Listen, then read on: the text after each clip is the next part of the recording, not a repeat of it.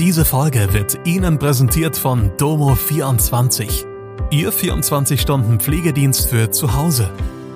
Heute noch die Unterstützung finden, die Ihre Liebsten im Pflegealltag benötigen. Besuchen Sie uns gleich unter www.domo24h.de. Hallo, das sind die Nachrichten von Donnerstag aus Mannheim und der Region. Der Winter kommt zurück, Ärger über Paketdienste, Polizei schießt auf Mann in Weingarten. Während sich Baden-Württemberg über winterliches Wetter mit Schnee freuen kann, stöhnen Hessen und Rheinland-Pfalz teilweise über Hochwasser. In Mannheim und Region wird es deutlich kälter.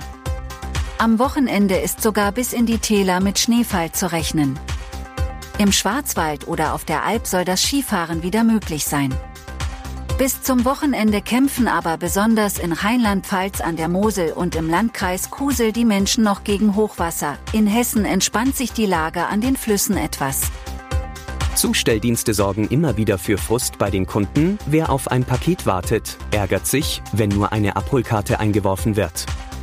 In Mannheim kritisiert ein Senior etwa besonders den Marktführer DH50.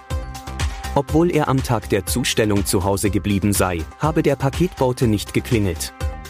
Der Ärger über Post- und Paketdienste hat deutlich zugenommen, berichtet Oliver Butler, Experte für den Postbereich bei der Verbraucherzentrale Baden-Württemberg. Gerade zu Stoßzeiten würden immer wieder nur Benachrichtigungskarten eingeworfen.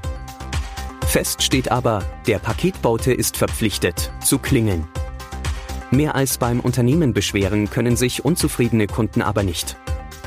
Wenige Tage nach den tödlichen Schüssen durch die Polizei auf einen 49-Jährigen in Mannheim ist es in Weingarten wieder zu einem Einsatz der Dienstwaffe gekommen.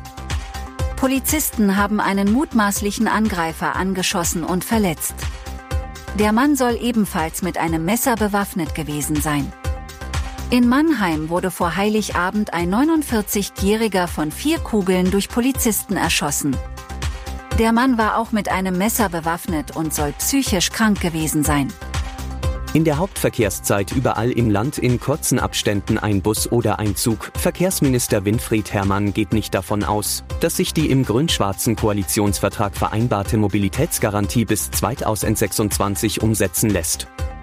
Die CDU hatte schon im April vergangenen Jahres davor gewarnt, dass es dafür nicht genügend Busfahrer geben könnte.